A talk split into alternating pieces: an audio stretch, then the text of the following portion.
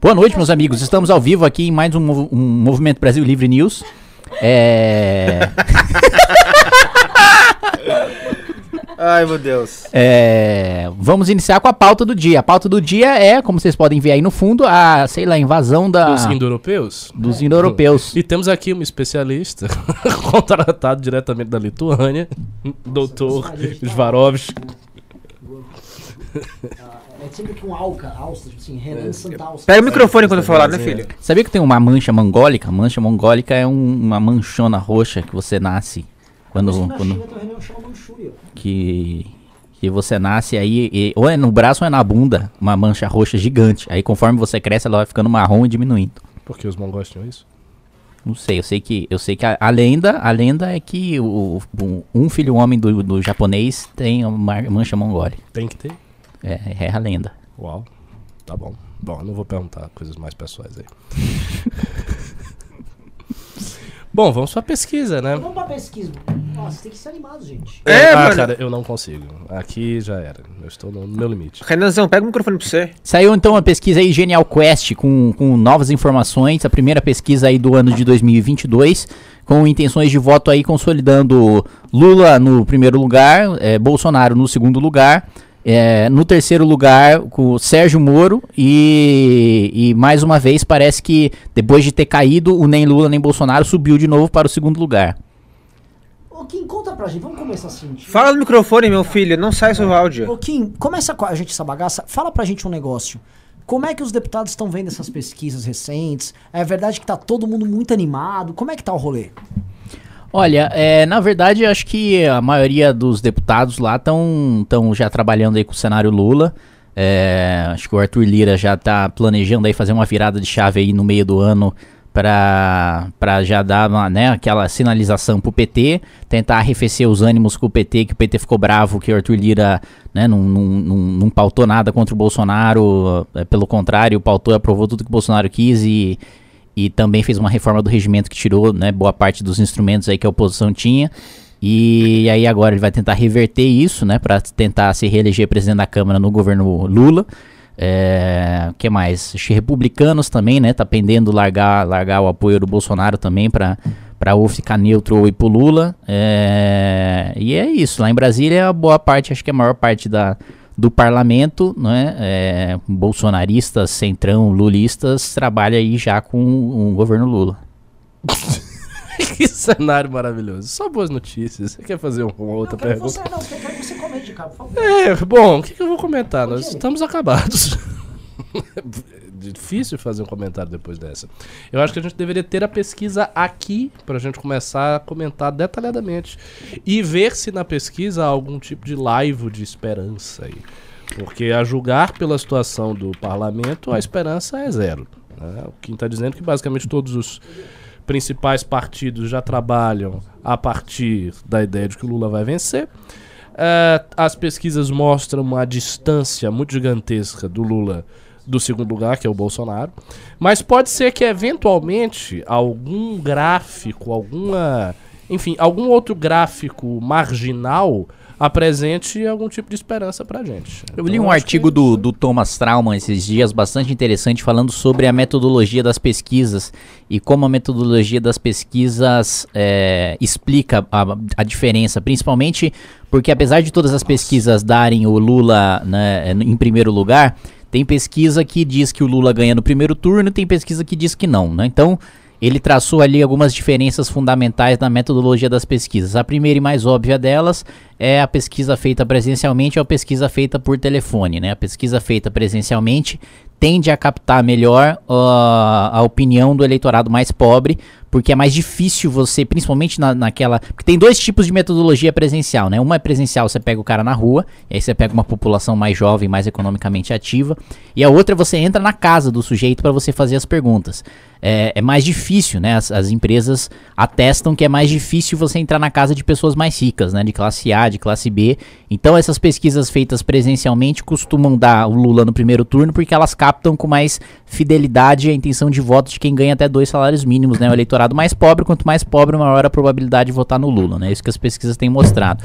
As pesquisas por telefone, por outro lado, têm uma tendência maior de mostrar um, um- um- intenções de voto de gente de classe média, de classe média alta, né? De gente que é, atende o telefone, que, que responde pesquisa e por isso o Bolsonaro aparece com é, uma diferença aí de 5, 6 pontos percentuais nessas pesquisas, que é uma classe mais alta nessa polarização Lula e Bolsonaro tende a votar mais no Bolsonaro. Mas de todo modo, é, acho que tem uma coisa, uma- um, um primeiro ponto importante.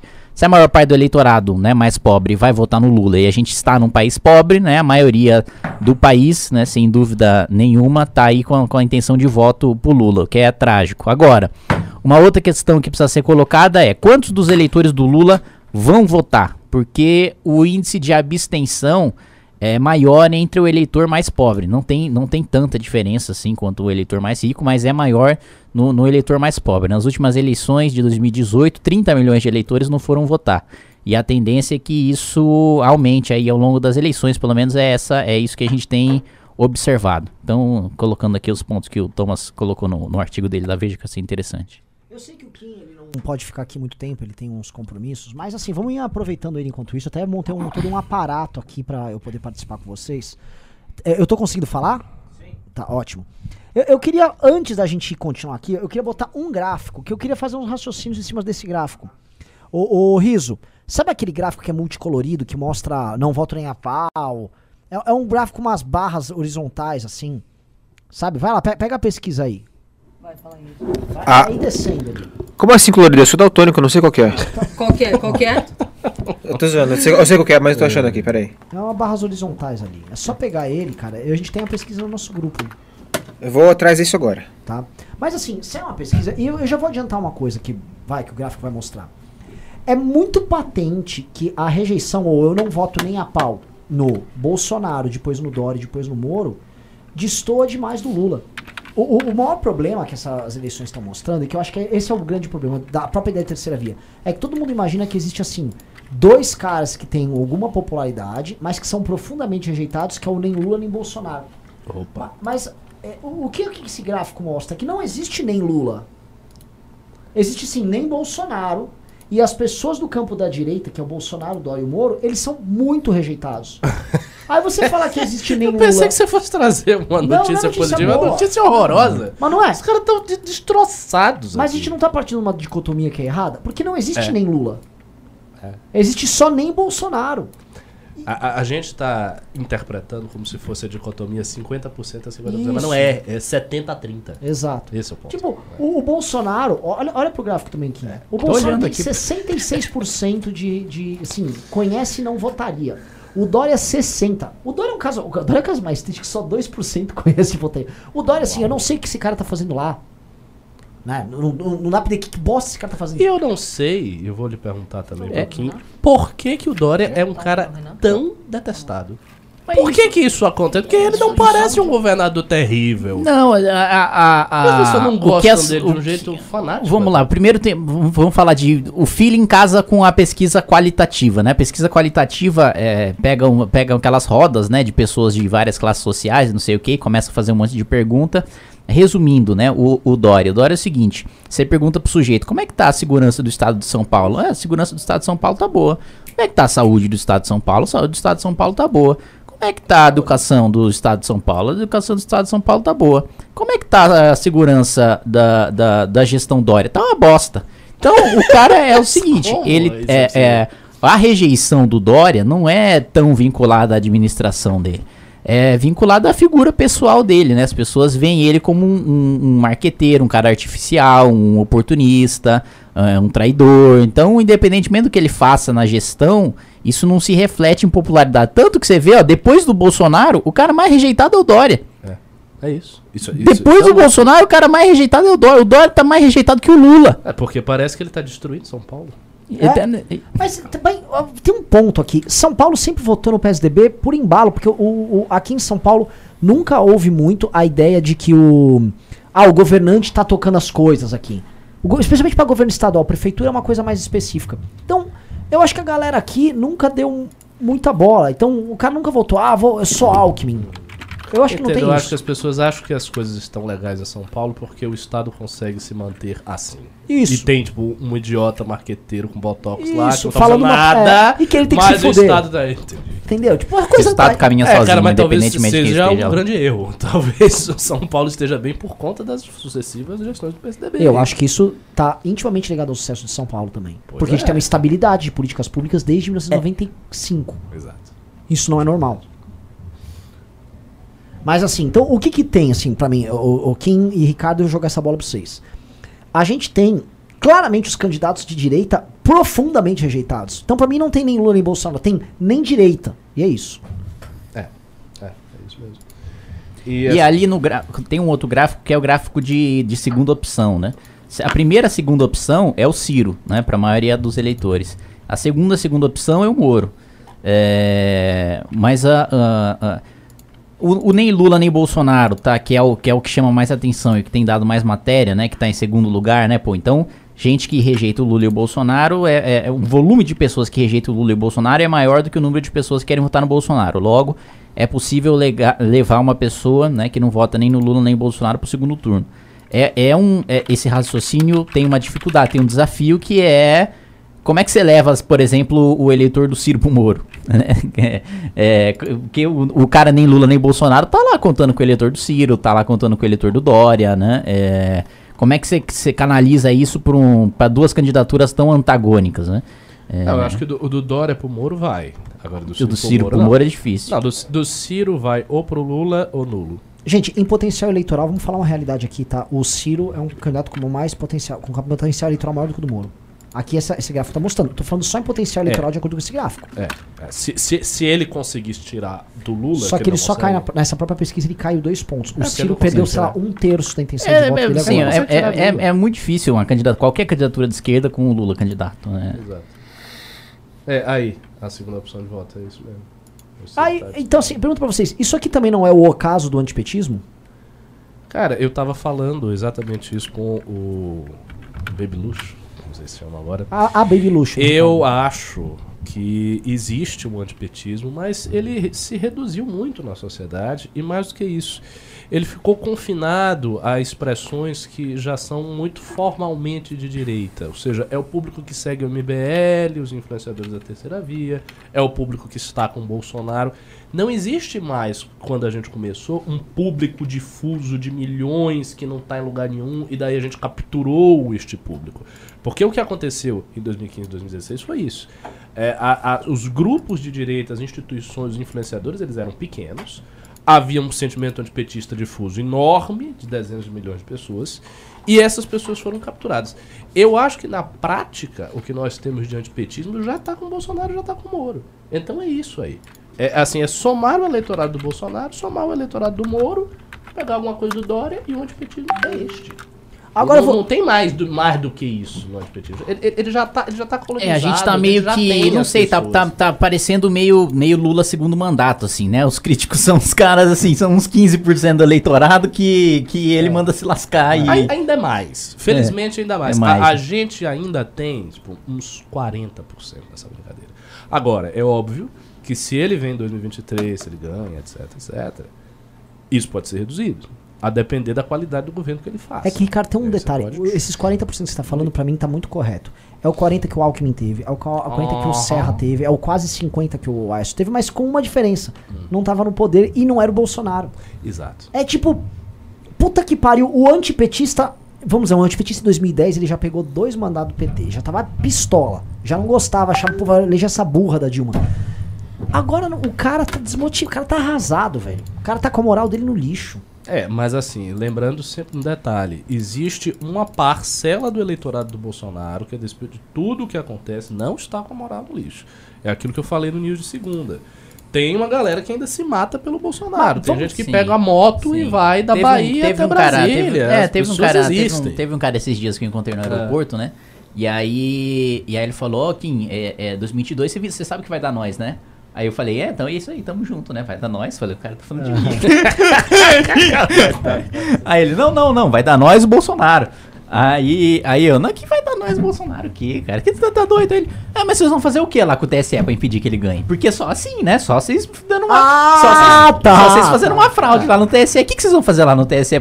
Aí você para pra pensar um cara desses, né? Um cara desses, coitado. É. Você não consegue nem sentir raiva dele. Ele tá completamente, né, Tá, tá. maluco, É, fora cara- da realidade. Ele acha, primeiro, que eu tenho alguma influência ah, dentro do entendi. TSE pra fraudar. Entendi, pra ele já fraudar te viu eles- como ele tava curioso sobre qual seria a sua estratagema. é, é, não. Como é que vai ser lá? Você vai sentar com o Barroso, lá com o Alexandre de Moraes? E o que, que vocês vão Com o fazer? Gilmar Mendes. Né, pra fraudar com o Gilmar? O que, que vocês vão fazer pra fraudar ele isso? E esse é o primeiro ponto. O cara achar que eu tenho um poder de estar no TSE junto com um grupo de conspiradores que fraudam a eleição. E o segundo ponto é ele achar que o Bolsonaro só perde se a eleição for fraudada. Aí, coitado. É, po- pois é, mas não é um ou dois, nem cem, nem mil, são milhões. Tem, assim, é difícil estimar quanto desse eleitorado que o Bolsonaro tem, que é assim. Mas tem pelo menos, por baixo, eu acho, uns 5, 6 milhões de pessoas assim. No mínimo. Por quê? Porque a gente viu a manifestação do dia, de se- do dia 7. Manifestação em todas as cidades deve ter dado o quê? meio milhão de pessoas. Mas em regra, pelo menos na época, por exemplo, de 2015, 2016, e eu via isso por causa dos gráficos do, do Facebook quando a gente fazia, a gente chegava a 10 vezes mais gente do que tinha na rua. Então, assim, se a gente botou 3 milhões de pessoas, é porque tinha 30 milhões de pessoas chegando, aprovando aquilo ali, que foi de fato o que se refletiu na eleição do Bolsonaro. Sim. que Ele capturou essa galera. Então tinha uns 30 milhões de pessoas e foi 3. Se o Bolsonaro botou na manifestação maior dele um meio milhão, alguma coisa nesse sentido, então ele tem pelo menos 5, 6 milhões de caras muito fiéis a ele, que estão dispostos, detalhe, a fazer campanha pelo Bolsonaro. Porque este cara, ele não só vai, ele não vai ficar parado, não.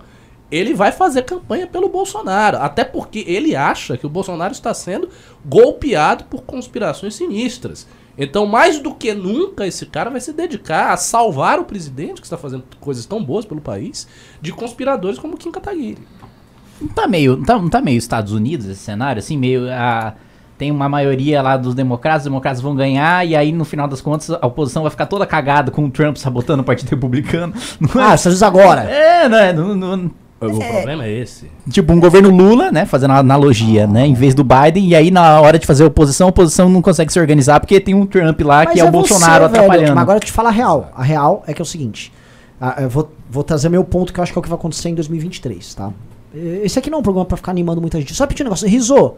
É, Senhor. é, é, Galera tem que dar like na live pra chegar lá pra um número grande. Divulga nos grupos a live aí, E os favor. Pix pra Santa Catarina, né? É. A gente ainda tá na campanha Todo mundo que mandar Pix dar móvel pra Santa vai pro Catarina. escritório do MBL de Santa Catarina que vai ser inaugurado este mês. Então, assim, eu preciso comprar móveis pra galera lá.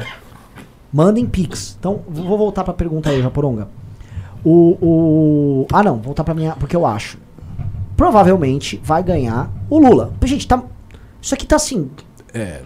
Se se ele perder, É. realmente aconteceu. Provavelmente ganhou o Lula essa, essa, essa, essa droga. 90%. Então o Lula é o favorito à eleição.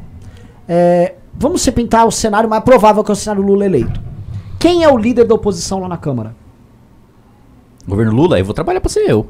Porque é o seguinte, vamos supor, vamos supor, você, eu não sei qual partido você tá, você pergunta tá no União Brasil, que por enquanto é o maior partido de todos, certo? Certo. Pode ser que você, você pode ir pra outros. Certo. A gente tá todo, sai todo dia uma notícia aí que a gente tá negociando com ou com o, com o Patriota, ou outro dia falam que a gente saiu com o Podemos. Eu não vou jogar aqui, não vou cravar nada. Mas provavelmente você vai ser um dos mais votados de um partido grande que não ficará na situação, certo? Amém. E assim, eu já falei, não sei se o Rubinho quer, mas o Rubinho vai vir junto, né? O Rubinho vai se eleger, vamos eleger a Adelaide Lava Jato, temos que eleger outras pessoas. Fato é que, assim, a gente tá gabaritado pra poder tocar a oposição contra o cara. Não acho que vai ser, sei lá, o Carlos Sampaio que vai ressurgir da cinza que vai fazer isso. Ou sei lá, o Rodrigo Maia. É, mas tem um detalhe, assim, os próprios bolsonaristas que serão eleitos, os seus influenciadores e o Bolsonaro vão querer tomar a vanguarda Mas e a dianteira. calma Aí, a aí eu sei. eu vou jogar agora. Ah, mas eles têm uma atividade legislativa que é ridícula, Não não vão isso. fazer nada, etc.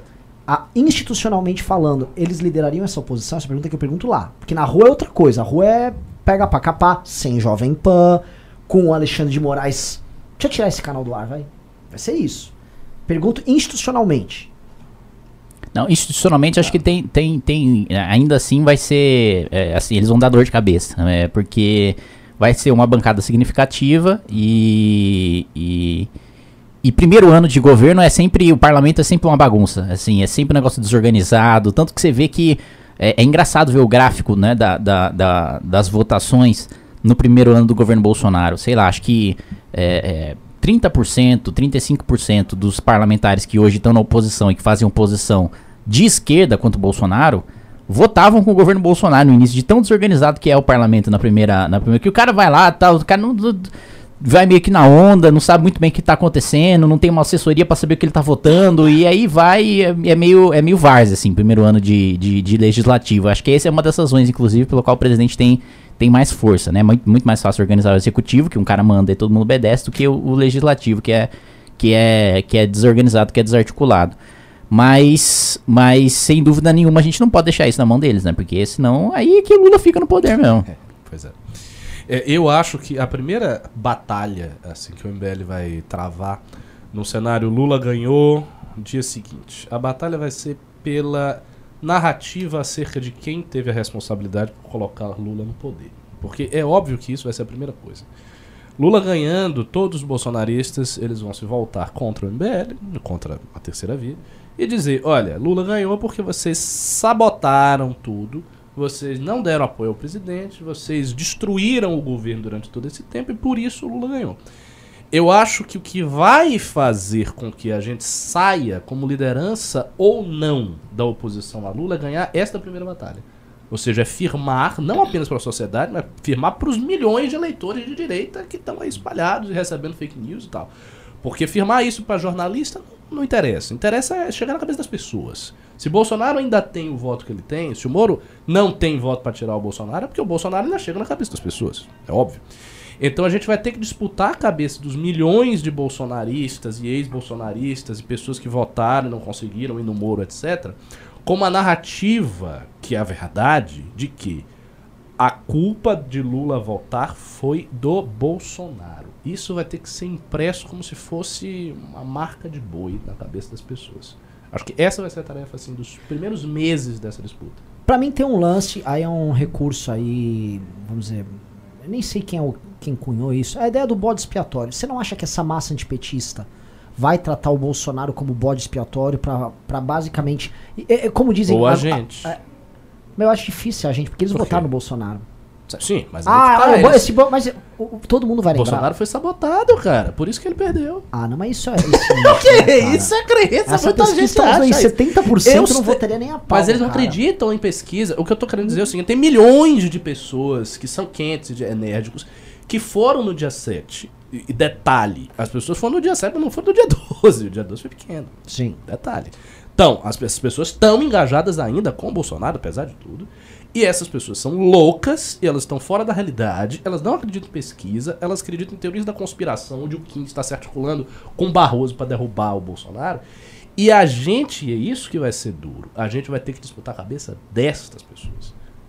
Porque se essas pessoas não mudarem, elas vão ter força, porque são milhões de pessoas engajadas, pra ficar junto do Bolsonaro e metendo o Bolsonaro como principal opção a Lula. Ainda que o Bolsonaro seja um desastre. Ah, eu, eu, eu Que é o que acontece com o concordo- trumpismo. É eu isso. conco- eu Trumpismo concordo é isso. em parte porque isso é uma fotografia. É, sim, é uma fotografia do cenário É, hoje. porque assim, vão surgir, estão surgindo gerações de pessoas, especialmente os mais novos, Sim, que, no, que entendem o que a gente tá falando. muita gente não vota e vai votar. Isso. E que Muita gente velha vota e não vai É, votar. é. E é uma galera que vai chegar com uma visão de mundo muito diferente, é uma galera que Isso é rejeita o Bolsonaro profundamente. Então essa dinâmica vai se alterar aos poucos. É, a gente vai ter que forçar pra. Pra, é, exato. Exato. Que é, vamos dar um exemplo, o PSOL vem crescendo nessa dinâmica. Vem. né? Então é uma dinâmica assim, é um trabalho de longo prazo. né? Vamos ver qual a capacidade hoje que o bolsonarismo tem de ficar convertendo jovens pra causa dele. Baixa. Né? É, tipo, É. É E já foi alta, porque É. o Bolsonaro já teve apoio nos jovens. Não tanto quanto os velhos, mas ele tinha apoio. Mas eu entendi um ponto que acho que é um ponto importante que você trouxe, que é o seguinte: é, não interessa a massa de eleitores antipetista. Te interessa. O que, que adianta ele ser uma massa de eleitores que ele não se posiciona politicamente? Você está falando da massa Isso. de pessoas que atuam politicamente. É, aquela massa antipetista que não tá com o Bolsonaro e não foi no dia 12, são pessoas pouco engajadas. Sim. Essas pessoas, assim, a gente vai ter que engajá-las.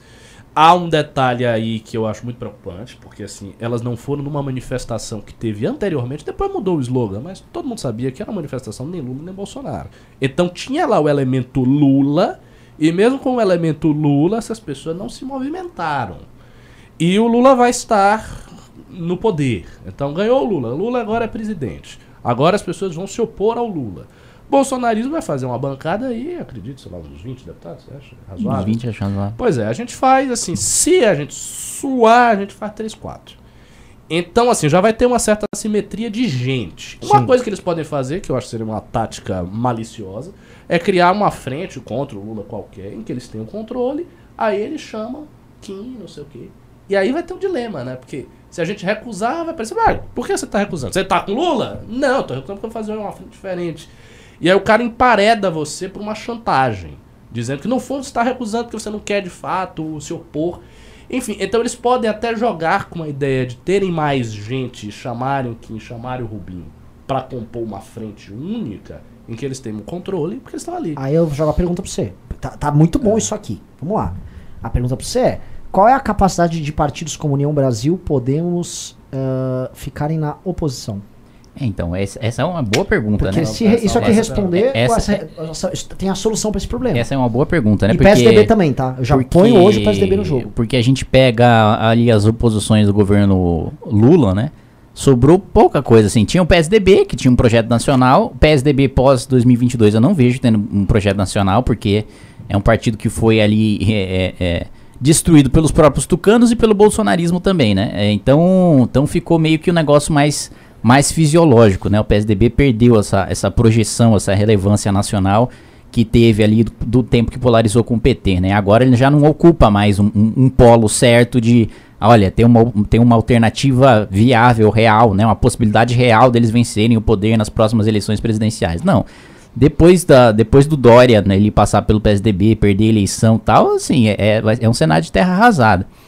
E, e o que, que, que tinha so- sobrevivido ali, né, além do PSDB, de oposição ao PT? O DEM, né, que, que saiu do Chegou. PFL, sai- saiu do PFL com, com 150 deputados. Aí a Dilma ajudou lá o Kassab a fazer o PSD, que, que ajudou a desidratar o DEM e tal. Aí foi para 70, 60, até sobrar acho que 15 deputados Chegou a 15? Acho que chegou não. 15, 20 deputados a, a- a- só na, na- no partido que está fazendo oposição é, é, sistemática ali ao, ao PT. Agora, o que, quais partidos que vão de fato fazer oposição ao PT é, é, num, num- num novo mandato, num terceiro mandato do governo Lula? É uma pergunta difícil. Assim, eu não sei do União, né? Do que União tem muitos parlamentares que dependem de obra do governo, né? Para para ter o seu eleitor, né? União, metade dele vai, vai pra base. É, é, e aí, como é que faz? Como é que fica institucionalmente o partido? Tipo, pra que, porque no final das contas, beleza, metade do partido, metade do partido vai pra, vai pra base, mas o, o partido vai fazer bloco com quem, né?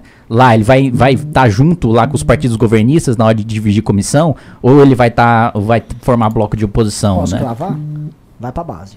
Você acha É. que o União Brasil vai pra Eu acho que base? vai pra base. É, qual é a força de ACM Neto hoje no partido? É menos do que Bivar, né? É, ele, ele é relevante, mas ele não manda. Pimbaço! É, isso é um ponto. Porque assim, eu diria. Mas assim, eu não sei se, se.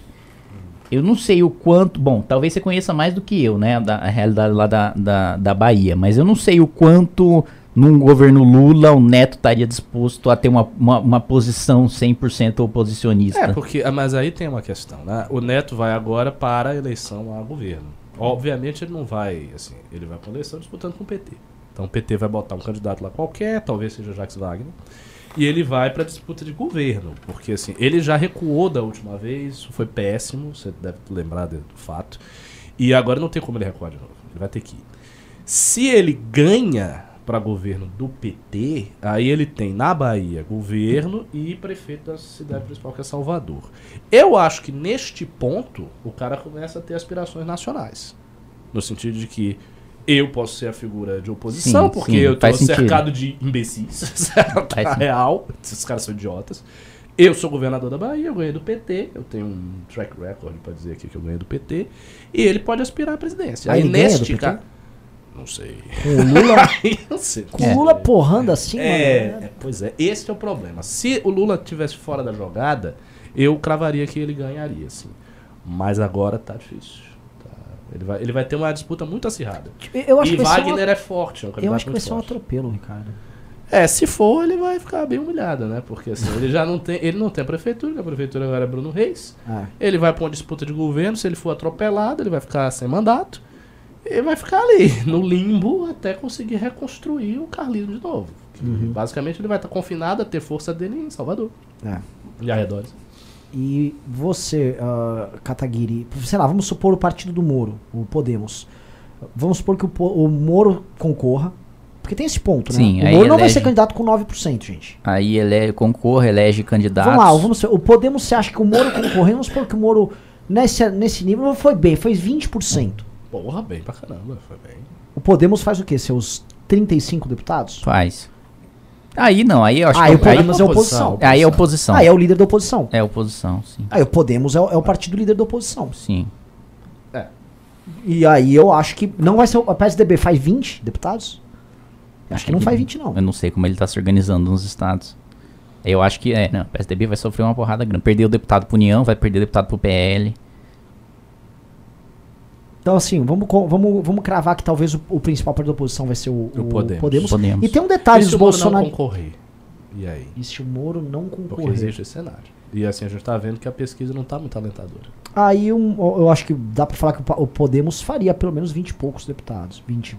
Porque eles Sim. trouxeram muita gente. E eles É, estão numa certo. tendência de subir. 20, 20, 20. Eles não têm. Eles É têm uns bastante 11, né? Hoje, 9, 9, a, 9 a 10, mais ou menos. Acho que tem uns 11, 11, 12. É, não, 20, 20 e poucos mais. Eu acho que faz. É, eles ainda conseguem manter a posição. É. Se quiser.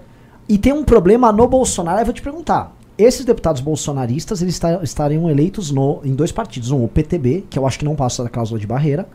Só que a maioria. E no tem, vai ter uma briga PL. interessante no PTB, No porque PL, parece que o que vai ser Weintraub, base. parece que o Weintraub quer ser candidato mesmo com o Tarcísio, né? Aí, aí vai ser um negócio engraçado de ver, porque aí vai ser a, a- a- o bolsonarismo mais olavista É. quanto o bolsonarismo máquina. Mas você viu que tem em todo lugar essa briga? Santa Catarina tá a divisão. Tá. Quem vai apoiar pro Senado? É o Hang ou o Zé Trovão? Sim. Rio Grande do Sul, o. o, É, o- o- O Onix contra. O quem? O Bibo? Não, tinha, é, tinha um cara que tava. Ah, o Heinz.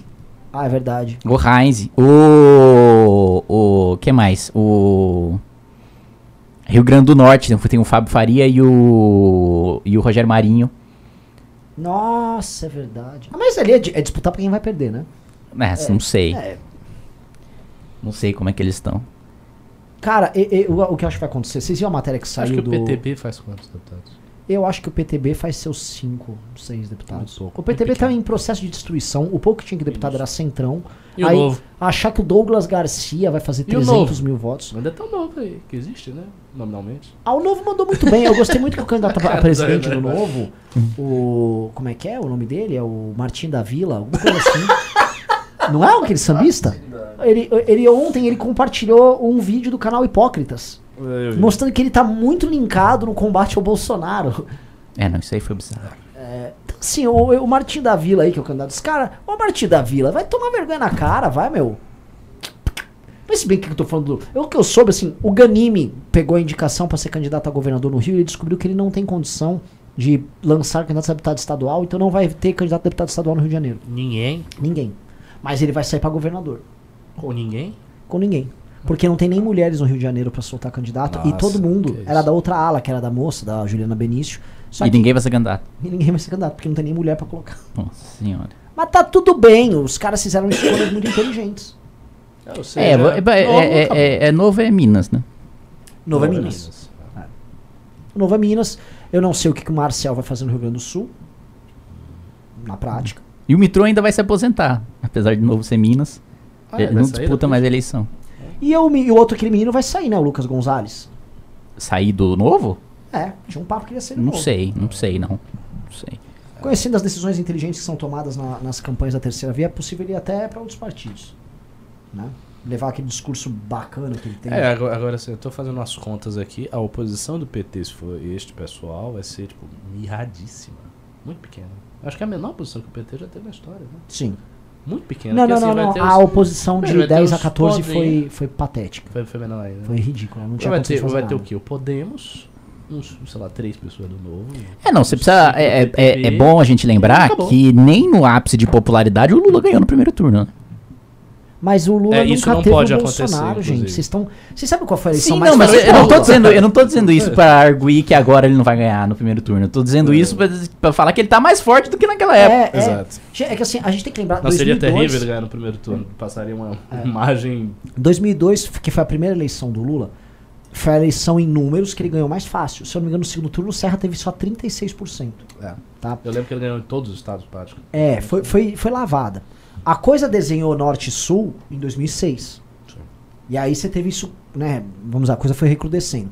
Então, o Lula, dá pra cravar que ele se fortalece estando na oposição. É aquela coisa histórica do PT estando na oposição. Só que o PT não fez oposição boa dessa vez. O PT simplesmente se beneficiou de um governo que eu acho que ele vai entrar pra história como o pior governo da história. É. O PT todo- não fez oposição, o PT ficou quieto, É. É. basicamente. O PT reconduziu o PGR.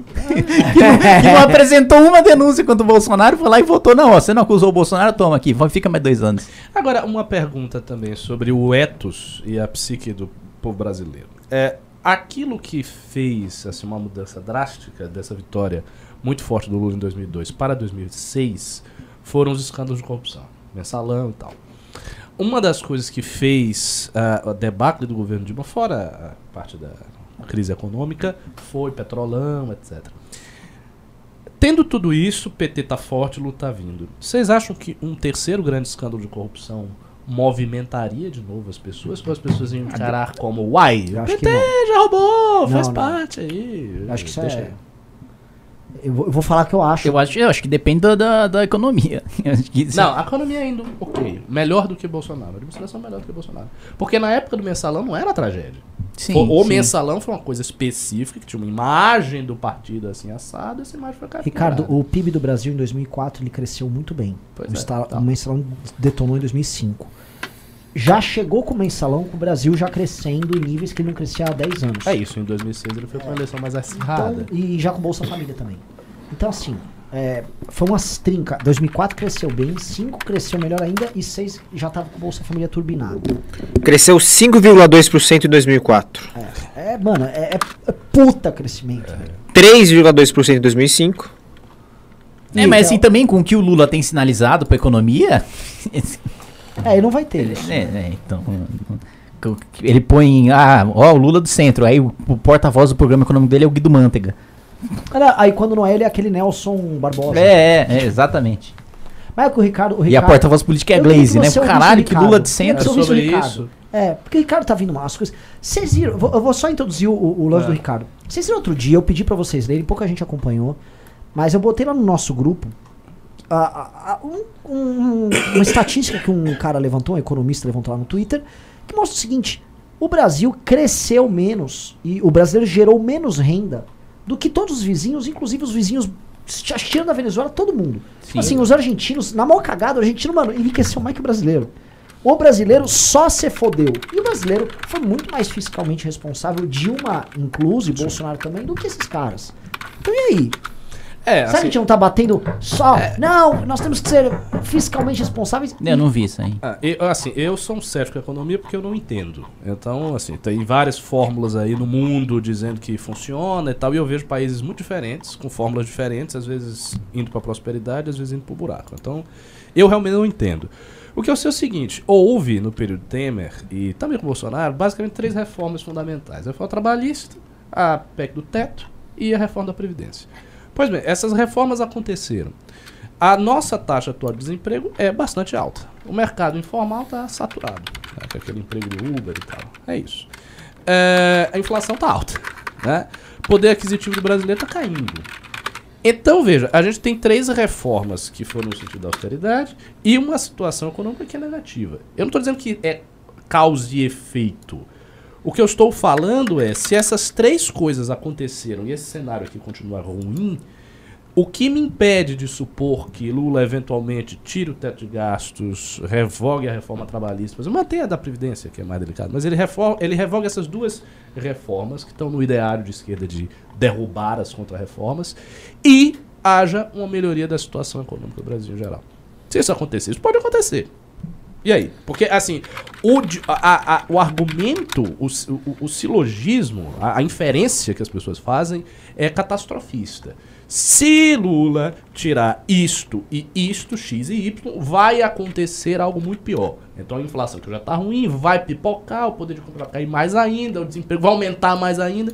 A pergunta é, e se não acontece? E se ele faz, ele tem outras medidas por fora, várias outras medidas, enfim, globalmente falando, e essas medidas contêm aí a situação e as coisas melhoram. Isso vai ser assim, isso vai ser fatal pro discurso que a gente veio construindo nos últimos anos. Fatal. Porque aí o cara vai ter um argumento, uai, vocês defenderam esse negócio. Teve teto de gasto, teve reforma trabalhista, desemprego foi super alto. Agora a gente revogou essa merda toda, o desemprego caiu e a situação tá melhor. E aí, como é E ainda vou jogar mais nesse colo liberal aí do porque Kim, aí, né? é- aí é um argumento assim, tipo, pá, pá, é difícil sair. Sim. Assim, é, é- é- é forte, é claro, fica na cara da pessoa. E aí, Japoronga? E aí? E aí?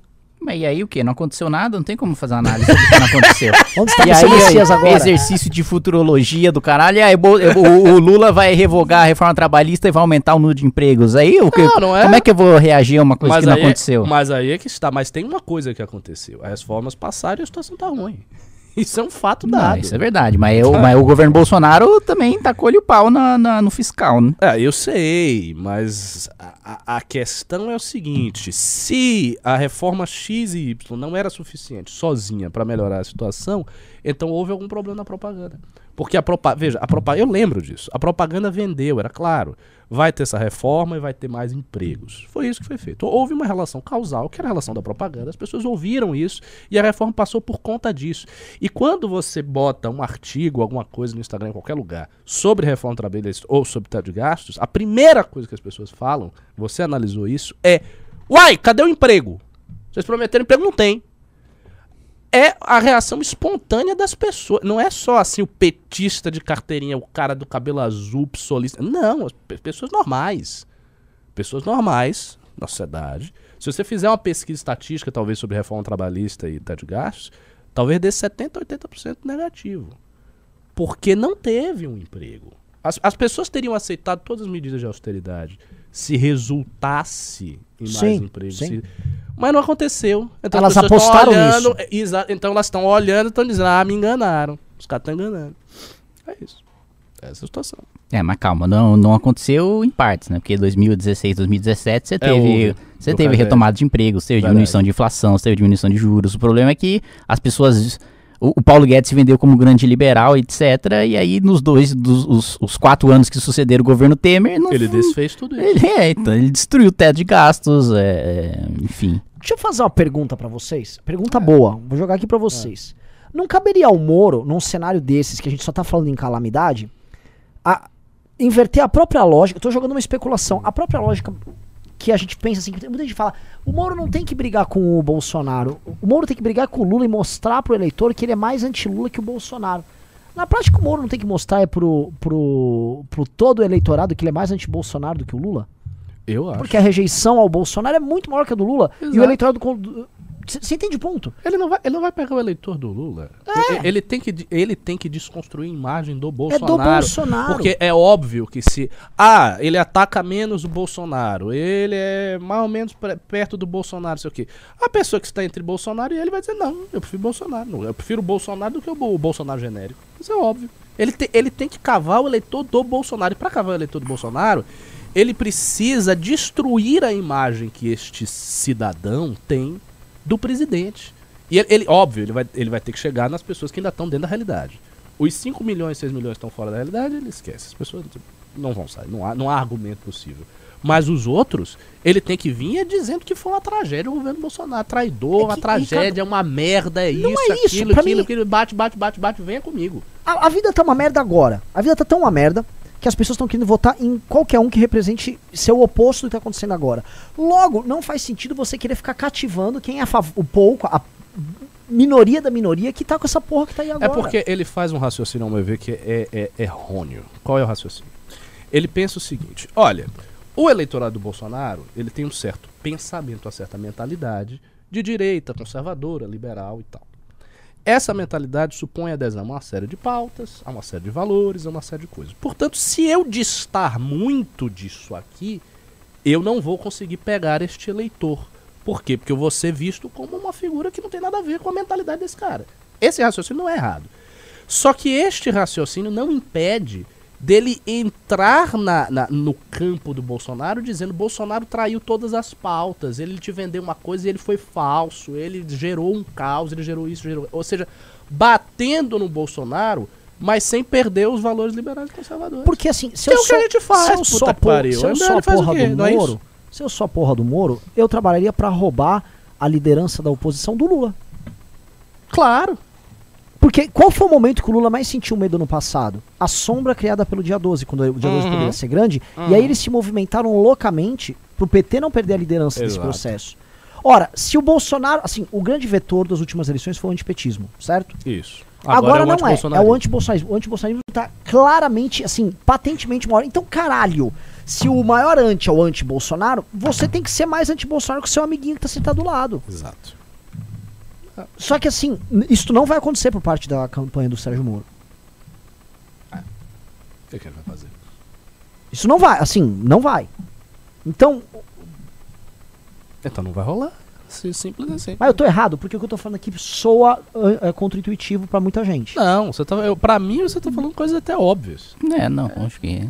Tem que mostrar que o, que o PT não fez oposição coisa nenhuma. E pro eleitor bolsonarista mostrar que ele é mais duro com, com o Lula do que o Bolsonaro. Que o Bolsonaro fez alianças ali ao longo do seu mandato com o PT, que vai permitir que, se o Lula voltar ao poder, que ele tenha um poder de destruição muito maior do que teria se não tivesse governo Bolsonaro. Se o governo Bolsonaro não tivesse aberto as porteiras que, que o Lula vai aproveitar e que ninguém vai falar nada, porque as porteiras foram abertas pelo Bolsonaro. Exatamente, exatamente. Basi- basicamente o que a gente está dizendo, a fórmula do, do da candidatura Moro é uma fórmula de mais energia, de mais radicalismo do que todos os outros oponentes. Por Ele exemplo, precisa ser mais Lula do que mais anti-Lula do que Bolsonaro e mais anti-Bolsonaro do que o Lula. Moro tinha que na porra do Congresso Nacional protocolar outro pedido de impeachment contra o Bolsonaro. por exemplo. E ele tinha que, sei lá, tentar ele, ver, ver se esquenta essa- isso aí, tentar ele chamar as pessoas e fazer uma mobilização, botar o Lula contra a parede, ir no Nordeste e falar, o Lula tá enganando vocês, ele não tá deixando esse homem sair desse demônio, esse blá blá blá. Ele, ele tem que dar um virar, virar, ficar virado no capeta. É isso mesmo. Porque, porque tem uma coisa que, eu acho que é, é uma coisa também que aí é, é completamente irracional. Como não tem uma energia pra reativar, mas assim, você tem um, um motor que tá frio, tá parado. Você, a, energia da bateria acaba. Quando você deixa uma bateria de um carro parado, ela, ela acaba. Pra você dar partida, você tem que empurrar, pegar no tranco. Você tem que botar uma bateria nova, você tem que ter uma injeção nova de energia. O Moro não é essa injeção nova de energia. O Moro é tipo assim, é, botaram água no tanque. Tô errado? Não, eu tô rindo aqui. Porque basicamente o que você tá dizendo é que o Moro precisa de uma chupeta. Desculpa, né? minha mentalidade de quinta série não segurou. Você tava Tirei. falando da bateria do bateria. O Moro tem que, mano, vir com energia pra caralho. E assim, é óbvio, assim. Tirem as crianças a- da a- sala. a- a- aqui o que tá falando é que é. Caralho, ah, ah, ah. O, o problema é o Bolsonaro. As pessoas odeiam o Bolsonaro. As pessoas não odeiam o Lula. Não existe nem Lula. Exato. Não é? E outra, a, a, a posição de Moro como um anti-Lula ela já está estabelecida, pô. Foi o cara que prendeu o cara. Quer, quer mais do que isso? Só se você tivesse matado o Lula. Porque o máximo que o cara fez, que, que pode existir contra uma pessoa fora a morte, é a prisão. Eu lembro, Ele Ricardo, prendeu, cara. que o Trump, quando tava Eu no acho segundo- também que no- na- nesse discurso contra o Lula, o Moro tá um pouco intimidado pela acusação de suspeição. É, Então, como ele tem essa acusação de suspeição, ele tá com medo de se posicionar contra o Lula e, e da galera falar, ah, tá vendo? Só que agora ele é político, né? Agora ele tá contra o Lula Não. mesmo, ele vai disputar uma eleição contra Ele o Lula. elogiou ontem o Lula. É, eu vi. Não, ele falou de, de, de, de organizar a Bolsa Família. Ah, mas isso aí tudo bem. Ah, isso aí eu não vejo Não, problema. mano, você tem que ele botar não com a ele não piroca. ele não pode tá falar absolutamente rígida. Ele eu, não pode falar Eu acho, eu acho que ele vai Ele falar. pode é falar isso. até isso, mas ele não tem que atribuir mérito nenhum ao Não, Lula. Ainda que o Lula tenha mérito. Ele Ele é não, ele político, que teve ele isso não é aqui, isso aqui que foi minúsculo e isso aqui que foi tudo pros ricos, porra. É, mas, mas assim, mas deu mérito, cara. Eu, eu acho assim, você tá com uma disputa com uma pessoa, você tem que dar mérito nenhum pra ela. É como se ela não tivesse feito nada. Por que você precisa dar mérito? É. O propagandista do PT já vai dar todos os méritos. Você não dê, mas é verdade. Você vai dizer, ah, mas essa é uma posição desonesta, porque o cara tem mérito. Mas veja, uma coisa é a posição do analista, outra é a posição do partícipe da ação. O partícipe da ação, ele não é um analista. Porque se for pra ser analista, então ele começa a pegar o governo Bolsonaro e dizer que teve coisas boas no governo Bolsonaro. Porque alguma coisa boa você acha ali. Aí você vai ficar cavando as coisas boas do governo. Não, porque realmente, é, nesse período aqui, houve esse, esse negócio que eles fizeram. blá. É, não, não tem que fazer isso. E ele, tá- você lembra o, o- quando o Trump enfrentou a Hillary e no meio do debate ele mandou porque você vai pra cadeia Nossa. se ele for presidente? Você lembra? Pra mim, se, o- se o vilão é o Bolsonaro, tá muito claro essas pesquisas, mas enfim, pode, pode sair outros e tal. O Moro tem que meter o louco. Se eu for presidente Bolsonaro, você vai pra cadeia. Acabou essa brincadeira que tá aqui hoje. Um homem como você vai pra cadeia. O outro já foi. Se tiver um homem certo na presidência lá, você vai em cana, você com teus filhos. É, tem razão. Você sabe qual é a possibilidade Você do Moro falar preso. isso? Zero. Eu vou prender você, Ele Lu, nunca o, falará Bolso- isso. o Bolsonaro. Isso é muito agressivo. Não é, não é da personalidade dele. Não vai falar isso. Mas ele falou outro dia. Ah, eu prendi o Lula, não sei o quê. Sim, mas outra coisa é ele dizer que o presidente em exercício será preso com ele. Você será É, preso. é, eu acho que isso até é, é bastante, é bem forte. Porque né? o- o- é quase uma coisa ditatorial, né? não, não, eu acho que se- não, não, não, não, não, principal não, não, vai não. ser preso. Eu acho que se calibrada, tipo assim, ó, se eu for presidente, o Brasil vai ser um país sério. Num país sério, você tá preso, né, pelos É, crimes que você é, cometeu. Se eu for presidente da república, você vai pagar pelos É, crimes que você cometeu na é, pandemia. Você matou é. gente na pandemia Tribunal e não vai de, tribunal de. Haia vir atrás de você, não sou eu que vou segurar, não. ó. Você Eu vai te dou um avião pra você ir. Não é igual o Lula, que eu sei que Você vai de se juntando. Você não gosta de andar de de primeira classe? Você vai de de primeira classe pra Haia. É, é, será, seria uma bela lacrada. É, cara, você vai preso, Bolsonaro. É bom tirar minha candidatura logo. É, mas tá tudo muito bonito, tudo muito legal, mas ele não vai fazer isso. Né? e aí? A gente podia, mano, ficar brincando de candidato imaginário, né? o, candidato, o candidato dos sonhos. Ah, o candidato deveria fazer isso, ele tem que fazer aquilo, mas não vai. E mobilizar a galera. Mobilizar a galera. É. É! É! Vamos lá. Vai. Pizza. É, Vamos lá, vamos lá. É, querem ler Pimbas? É, gostaria. O Alô? Tá Aqui, tá, pô, você já poderia ter ido embora, né, Kim? Mas. Ele responde Não, não dei ideia, né? Daqui a pouco eu levanto. O cara é muito, você é muito fofo, Kim. Obrigado mesmo. Cara, aqui é sempre um, é, um favor, assim. A gente sabe que o correto mesmo é a população prestar serviço pro político. Mas é, de vez em quando fazer o oposto é bom. Não, eu fico muito feliz que é, começou um ano que é um ano eleitoral, o Kim, já a primeira MBL News que ele pôde, ele já veio participar. Diferente dos anos anteriores. Isso não tem relação nenhuma, né?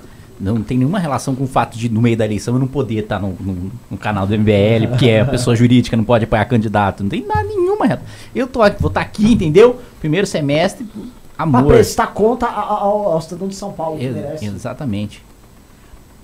Vamos lá, Riso. Estamos quase 1.400 pessoas, Riso. E assim, se vocês dessem like, a gente ia pra 1.600, hein? A live começou mal e tá subindo. Vamos lá.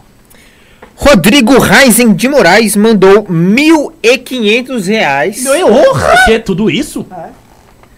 e e falou: Quero ver esse escritório tinindo.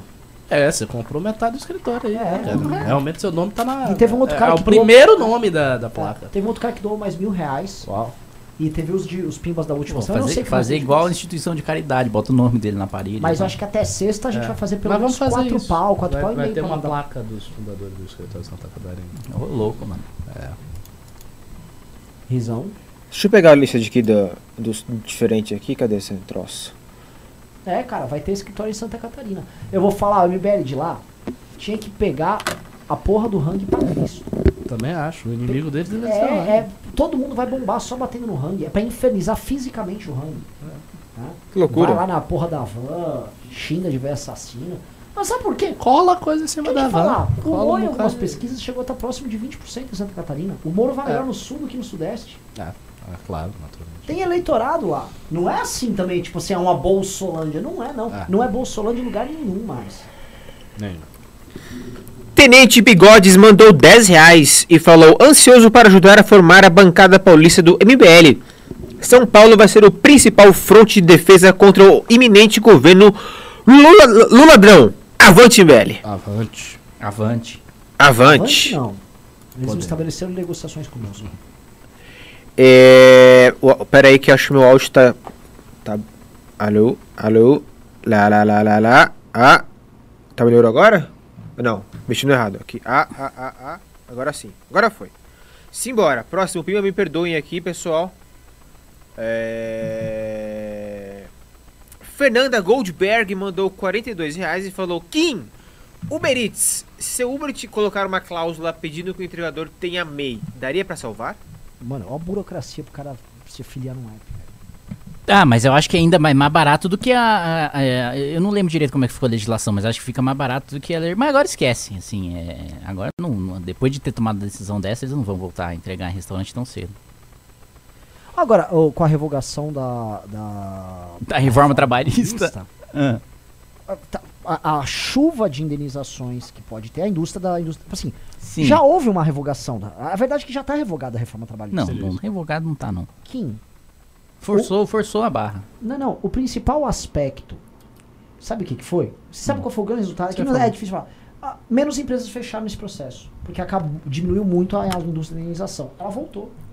Tá de volta. Você pode sair processando a torta direito. Então pode um monte de gente ficar processando e basta uns juízes, É. uns Eu desembargadores. só e sei que eu começou. sou um cara processado, então eu sou a favor de menos direito pro trabalhador.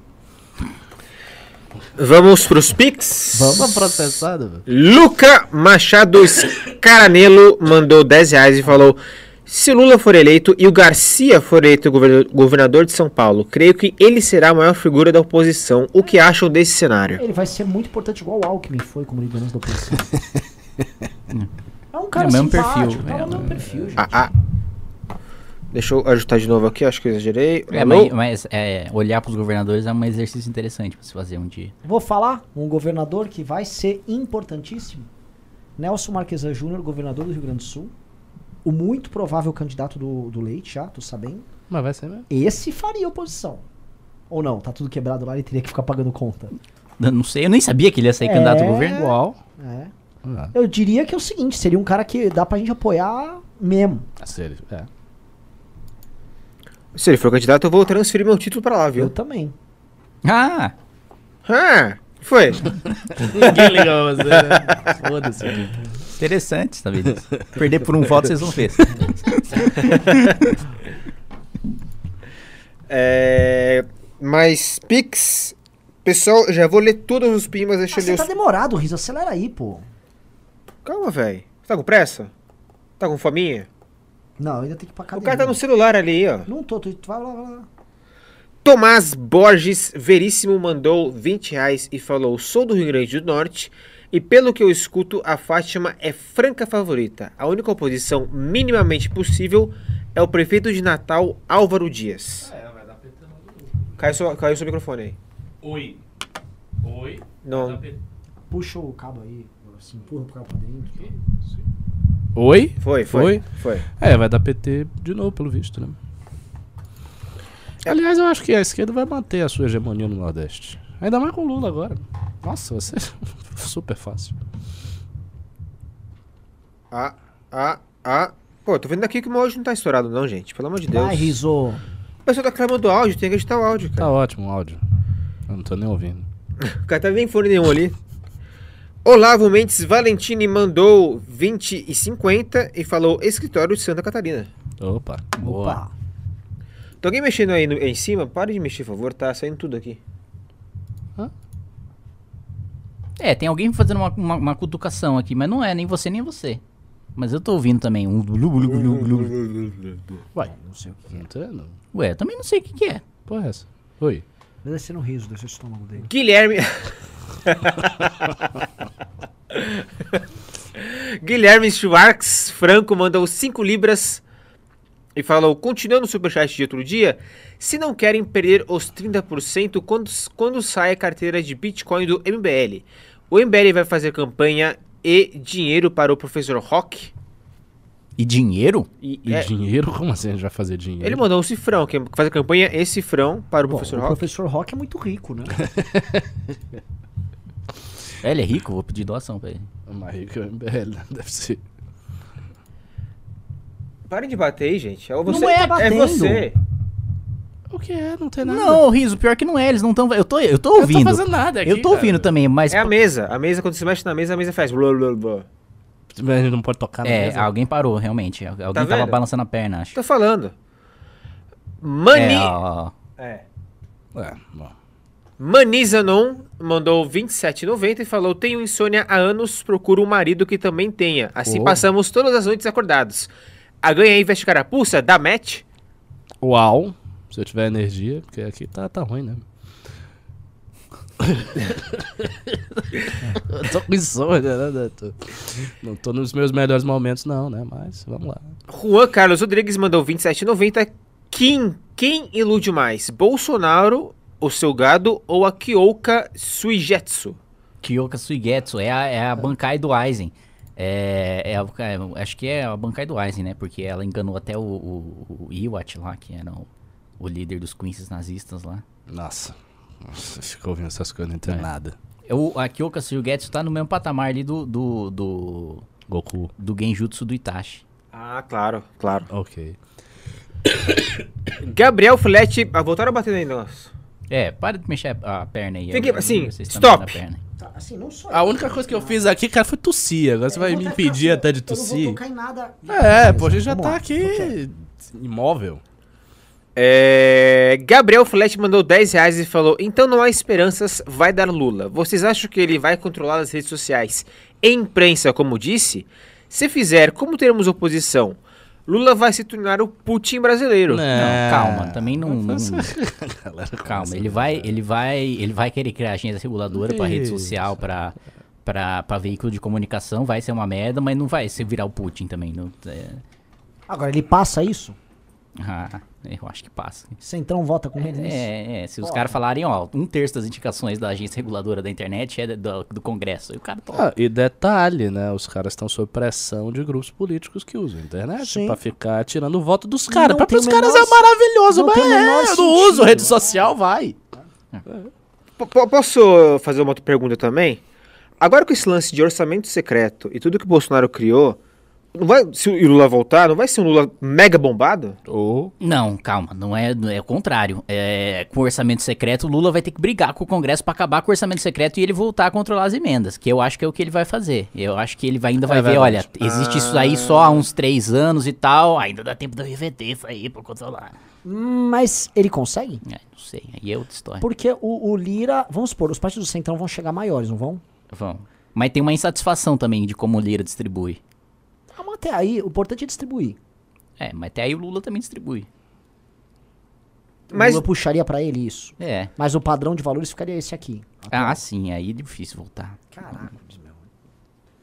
Bom, Assim, investimento no Brasil acabou, assim, é- vai ser ponte caindo todo ano. Mas em compensação vai ter praça pra caralho. É, praça. não, você viu quem... Os mas- outdoor em Arapiraca. não, vai ter bastante ONG do do Léo Moura recebendo grana também. Verdade. Não foi Como isso? de jogador de futebol. É, É. é verdade. Do Davi Alcolumbre mandando emenda pra lá, né? Tipo, nossa. É... Jesse AS mandou 5 reais. Bolso tem aprovação alto no norte, visto quando fui em Macapá em outubro. O que explica isso? Kim, bora marcar um café ali no Brasília Shopping, na moral. O PSDB sempre ganhou no norte, né? Ele perde no nordeste, mas no norte ele. é- Tanto que o, o Pará é do, do- Sempre foi do PSDB, né? O. o, o- Esqueci o nome. Não, da Pará- família. O Pará não era do MDB, do Jader? Do Barbalho. Da... Do Jader. É, mas, mas a- tinha tinha uma. Tinha um. pô, tinha um pessoal do PSDB também que, tá- que, que era grande lá no Pará. É. É, não, mas no norte, no norte o, o, o- o PT perde faz muito tempo. É, Acho que o Riso tá puxando o mapa eleitoral ali. No norte o PT perde já faz tempo. Eu tô puxando o governador, os governadores do Pará. Deixa eu ver aqui. Er- Helder Simão. Simão Jatene foi de 2011 a 2015 era PSDB. Antes dele, Ana Júlia do PT. Antes dela, Simão Ja- Ja- Jatene, Jatene, é. de novo. É. Já E antes dele. Almir Gabriel também PSDB. É, então, o PSDB lá até era forte. Próximo é do. Cadê? Chester Arantes mandou 5 reais. Gostaria de saber se vocês já ofereceram ajuda ao Moro com o know-how do MBL em campanhas eleitorais para impulsionar a campanha da terceira via. Eu queria antes parabenizar o rapaz porque ele sobreviveu ao Natal e tá aqui fazendo perguntas, né? Só porque ele é o Chester. Meu Deus. E sobreviveu ao Velozes e Furiosos. que parque também.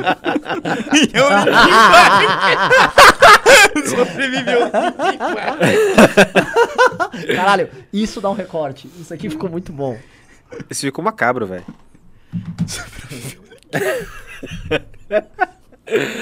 Vai, responde a pergunta aí, ó. É, é, é, Vou deixar o Renan falar. É... Nem sei agora, eu só fiquei pensando em Chester mesmo. Próximo primo, então? Eu não sei, vamos responder o cara, mas tipo, xingando ele. Você lembra a pergunta? Eu não. Foi se Já o ofereceu- MBL é. ofereceu know-how à campanha do Moro. Olha, eu acho, eu imagino vocês que a campanha do Moro tá bem diferente do tipo de linguagem que a gente tem. Não, não vou atacar, acho que o Moro tá fazendo o que ele consegue ali, o que, o que ele tem à disposição. Nosso objetivo é que ele dê certo. Isso aí. É isso. É, Bruno Borges mandou 5 reais e falou: amanhã às 19 horas teremos live no canal do MBL Santa Catarina com Batista Bisotto, Lirion e Juliano. Olha. Falaremos sobre as eleições 2022 de Santa Catarina. Bora conferir. E vai bombar, Uou, porque agora tem bom. Hang versus Zé Trovão, vocês estão muito bem aí, né? Nunca o escritório em Santa Catarina foi tão necessário. Nossa senhora. É essas as opções principais lá? Sim. Pra, Ô, pra Pra ganhar? Pra Senado. Ah, sim. Brunão, comenta aqui no chat com o perfil do MBL Santa Catarina que eu vou fixar aqui. É, próximo, próximo Pimba é do, do Paola Groff falou: muta esse teclado, me perdoe. Ah, era o teclado, né? Era o riso jogando. Não, senhor, vocês estavam chutando aí também. Riso jogando bomba e cripto. Leandro O mandou 27,90 e falou. aliás, mandou dois pimbas de 27,90 falou: FGTS ferra a geração de empregos. Você não contrata e não dá aumenta porque gera passivo via multa de rescisão. Kim, o que dá a fazer sobre isso? Dá pra acabar, né? Mas é. Não vai. Mas Gente, não vai. acabou. vai. ter o duplo FGTS agora com o Lula, porque isso vai gerar emprego. É isso. Esqueçam essas agendas aí. Você vai ter que esperar o Brasil quebrar novamente pra você vir falar disso. é. Mais 27,90 do Leandro O. Percebi que se o Moro for mais competitivo contra Lula no segundo turno, parte dos meus conhecidos que votam 22 vão para o 19. É, eu também acho que essa é uma possibilidade. Ele tem que ser mais duro com os dois, pô. Na hora do vamos ver, assim, a galera vê que o. vê que o. o- Eu acho que a maior parte do eleitorado do Bolsonaro é um eleitorado que simplesmente não quer o Lula. Tem o núcleo que o, que o, que o Ricardo falou, que é grande, é de 5, 6 milhões de pessoas. É. Mas o eleitorado do Bolsonaro é- vai pra além de 5, 6 milhões de pessoas. Acho que vai pra, pra gente antipetista. Tanto que o, não à toa o Moro é, é, é segunda opção, é a segunda segunda opção. Né? É- é- é- tem 16%, acho, de pessoas que Isso. tem ele como segunda opção. Acho que é muito do, de quem vota no E o Bolsonaro. Ciro é a segunda opção grande por causa do Lula, né? É. É isso. São os candidatos retardados que vêm por fora. Ah, É. Mas o Ciro vai ser candidato? Não sei. Tinha uma conversa que o PDT não tava querendo, né? Não faz sentido nenhum pro PDT. É, o, o Ciro brigou, assim, feio com a bancada do PDT no, no negócio do... Precatório. É, porque o eh, bancada do PDT votou precatório porque o PDT recebeu do orçamento secreto, né? O Ceará, inclusive, recebeu do orçamento secreto. Aí o Ciro, né, se retirou, entre aspas, a candidatura, voltou uma semana depois, mas esse estardalhaço que ele fez denunciou, mais, deu mais holofote ainda pro fato de que o PDT recebeu dinheiro do orçamento secreto do Bolsonaro. né? E aí a bancada tava, é, que cara, né, sensível politicamente, né, de fazer isso com a gente. Mas Pimba é. Macris Fraffer mandou 10 reais. Renan, que tal se candidatar caso o Moro não vá em frente? Puta, eu topava. Ah, Olhando aqui, se não tiver nada mesmo, vamos, vamos, pra- vamos pro pau. E. Enfim, mas isso não vai acontecer. Jair Bolsonaro mandou 10,90 e falou: Olê, olê, olê, olá. Lula, Lula. Só comentar um detalhe: o número de petistas que vem assistindo meus vídeos e participando das lives aumenta tá muito. aumentando, Antes era né? cirista. Petista tá muito presente. Estão causando já. Espere 2023. Vamos, Riz, acelera aí, rapaz. Você tá falando? Vou falar isso muito você. Olavo Mendes mandou 20 reais e falou: News passado saiu uma bobeira. Marcuse não está muito presente na esquerda hoje. Pelo contrário, eu diria que muito da metodologia deles está baseada em tolerância repressiva e contra-revolução e revolta. Uai.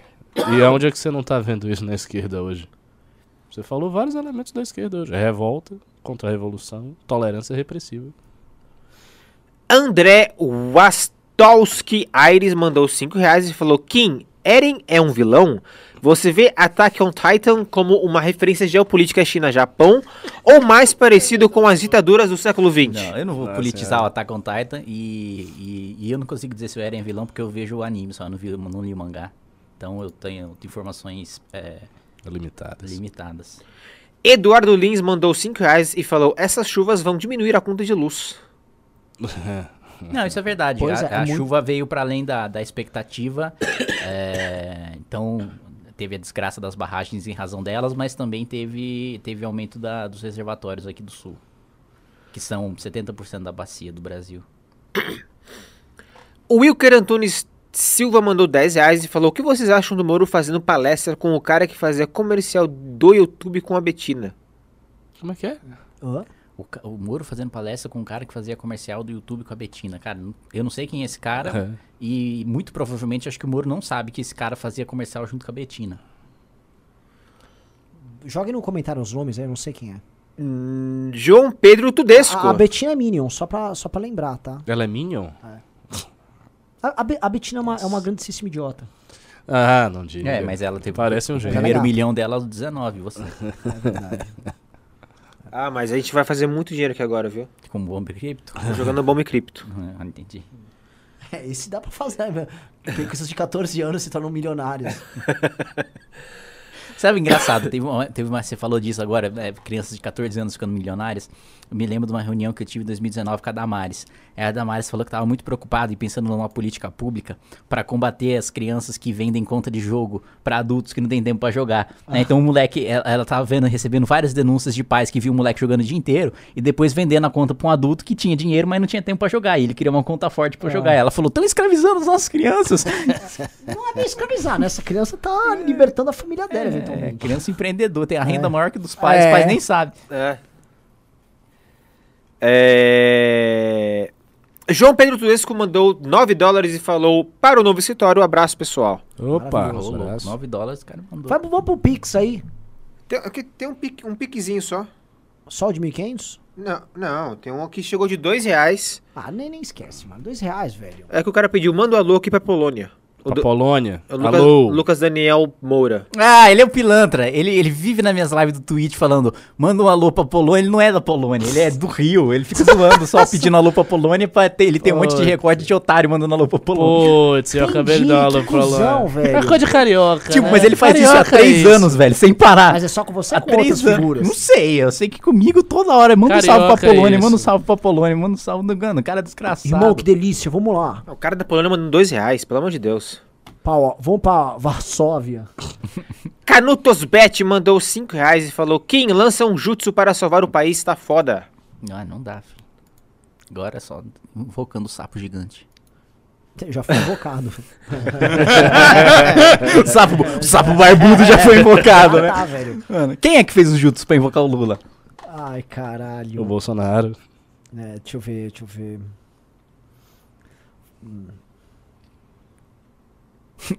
Não, não dá, é difícil pensar, né? Alguém, al- alguma eu tô figura. pensar uma analogia com o nome de um personagem que envolva um ser da política que, que tá ajudando o Lula. Entendeu? É pra te esperar então? Oi, vai. Pode É, ir. vai, pode ir. Não, acabou já. Ah, acabou. Demora meia hora pra dizer isso. ok. Pessoal, se inscrevam no canal de Telegram do MBL, agora do MBL de verdade, t.me barra MBLivre. O Renan só divulga a porra do Telegram dele. No mais- meu também, t.me barra Ricardo Almeida MBL. Mas eu só queria falar Qual que é o meu Telegram, Você nem sabe, né? Kim Que- Kataguiri. É, ó, Riso, t.me barra Kim Kataguiri. Qual é o, o Telegram nosso que tem maior participação, audiência e barulho nos posts? MBLivre. Ah, não, Rizou, não vamos comprar. Se furado. lascou, se lascou. Manda real. Ah, eu tô Se tratando. Quer dizer, esse é o estímulo que você dá pra quem lascou. trata bem a galera. Não, não, o seu, o seu Telegram é, é bem movimentado. Sim, né, é verdade. Como é que bota ali para as pessoas comentarem? É, você tem que ligar o chat nele, Riso. Faça isso pro Ricardo. Você cria um grupo vinculado e aí automaticamente já aparece para as pessoas comentarem no seu post e Um caírem no grupo. vinculado? É. Ele faz isso pra você. É assim, posso falar? É fabuloso. O Telegram é a melhor rede que hoje, assim, você fica trocando ideia, várias. É muito bom. Cara, é muito legal. Ok. É, é, é um grupão de WhatsApp, mas você consegue administrar de fato o grupo. Hum, Então você consegue banir o cara, o cara se mandar putaria, você consegue deletar tudo. Eu não vou nem ver. Podem mandar putaria no meu, portanto, que eu não vou ver. Espero que seja uma boa propaganda. Então é isso, pessoal. Muito obrigado. Agradeço demais a todo mundo que mandou. O escritório de Santa Catarina agradece demais. E é isso. Beijos e abraços. Fomos. Quer mandar algum recado, Japão? É. Paz do Senhor Jesus. Aqui, antes, antes de só comparar o meu com o teu, com certeza o Kim deve ter mais pessoas no Telegram dele, mas me fala quantas pessoas comentaram seu último post no Telegram. Deixa eu ver. Vamos lá, vamos lá. Eu vejo que agora. Não, pior que o meu tá bem fraco. Nos seus 10 últimos posts, vamos lá. Nossa senhora, Renan. Vou até puxar os 10 últimos posts. Nenhum comentário. É porque ele não permitiu. Não, permitiu sim. Ah, é? Não tem nenhum? Caramba, o pessoal não desculpa. gosta de você, não, hein? Eu tenho um que tem a cara do Liacho, tem É, 470 É, comentários. velho, o povo não gosta de você. Se Tem você um- permitiu o comentário, não tem nenhum. Teve 19 aqui em um. É, as pessoas não gostam de você. Só tome, só tome Ih, isso. Teve já- Só tome- mas já era. 17 em outro. Cara, eu tô achando que o Kim Kataguiri não vai se eleger, não. É, é que Só essas... tem 700 pessoas no dele. Ô, Kim, Não. você tá falando com um cara de 4 mil. Não, ô, ô, ô, tem 11 mil no, dele, no canal dele. É, são coisas diferentes. É, tem um grupo e tem um canal, né? Isso. Ah, isso quer dizer que eu sou um terço de um Kataguiri? Não, É, não, o pera- nosso canal pera já tem mais views que o dele, tá? Só queria falar Mas se eu isso. fizer esse grupo, vai ter o canal e o grupo? E aí? Sim. Aí eu vou ter que postar nos dois? Não tá Não. lidar. Quando você posta no canal, vai automaticamente pro grupo. E aí as mesmas. Ah, ah, pô, essa, essa coisa complicada. Cara, tu não sei o que você tá falando. Eu tô ali, tô preguiça. tranquilaço. Tô a lá, pessoa- a pessoa pode estar no seu já, canal. mano, os vistos passando Pode sei falar. lá, velho. É. Eu vou tá lá, apertar parafuso no A, Japão. a pessoa pode estar no seu canal, Ricardo, mas não está no grupo. Ok. O canal recebe o negócio, você manda e pronto. Vou É, ficar indo, vou- ficar indo, vou ficar indo em Daqui a uns três vou meses ficar eu indo, faço em- isso. vou ficar indo em meio de café. Eu já, no comecei a usar o? Telegram um pouco mais, já tá de bom Meio de café, não. É, depois você põe no YouTube meio de café, você vai ver o que que é um meio de café. Então fomos, pessoal. O programa é Ó. muito bom. Pera aí, alguém falou que mandou um pix, mas eu não recebi do Couto ainda. Couto não, da Baby Luxo. Baby Luxo, perdoe-me. Baby O L Baby Luxo, você está me leia ouvindo? Pix. Baby Luxo. Você tá na escuta, Baby Luxo? Kim, em março vou pra Brasília e quero conhecer o Congresso e ir no seu gabinete. Autoriza? Tá autorizado. É a Baby Luxo que perguntou. Não, é o Wellington Mazini. Foi esse. Não foi? Não, não sei. Não, Não, foi. O cara disse que mandou Não, um acho que é negócio Pix, lá. né? Ele disse que mandou um Pix. É verdade. Chegou, Então, chegou. Foi esse. É ele? De quanto? Ah, não, chegou aqui, ó. 7 reais do Guilherme Lopes Nunes. Falou. Kim, você tem Shiba e Baby Doge? Um abraço de Jundiaí. de Jundiaí. Tem o Shiba e Doge, Baby Doge não. Não sei o que, que é isso. Quero, quero um monte agora. Tem o, o Doge Ino Cri- também. Criptoativos. É, são criptos também. Eu comprei também, ó, eu comprei Mana, comprei Sandy, comprei Eu NFT também. de Navi, da, da Natus Vincere, do Dota. Ah, tem isso também? Tem, tem NFT de todos os times de futebol também. Você comprou do, do Primavera? Não tem NFT do Primavera. Pera, ah, quer dizer que aí a- e o NFT dele vai variar de acordo com o desempenho nas competições? Não, o NFT varia com o número de pessoas que querem comprar NFT. Que deve talvez bombar conforme ele tem Ué, sucesso. tem quanto, quanto forma Isso o seria time um tiver bom bombando. proxy pra mensurar o sucesso dos times. Bom, foda-se, vamos lá. Bom, Beijos e abraços, vou galera, pegar meu fomos. dinheiro embaixo do colchão. Tchau. Muito obrigado você que nos ouviu até agora. Não esqueçam de se inscrever no canal, deixar seu like ativar o sininho. E sigam o Mbele também nas outras redes sociais. Instagram, arroba Mbelivre, facebook.com.br Mbelivre, twitter.com.br Mbelivre, t.me barra Mbelivre, youtube.com.br Mbelivre. E é isso aí. Tem, temos também o twitch.tv barra Mbelivre, que não está sendo muito usado, mas eu quero voltar a usar se o Renan parar de falar palavrão na live. Mas é isso aí, pessoal. Muito obrigado. Ave riso! Boa noite a todos.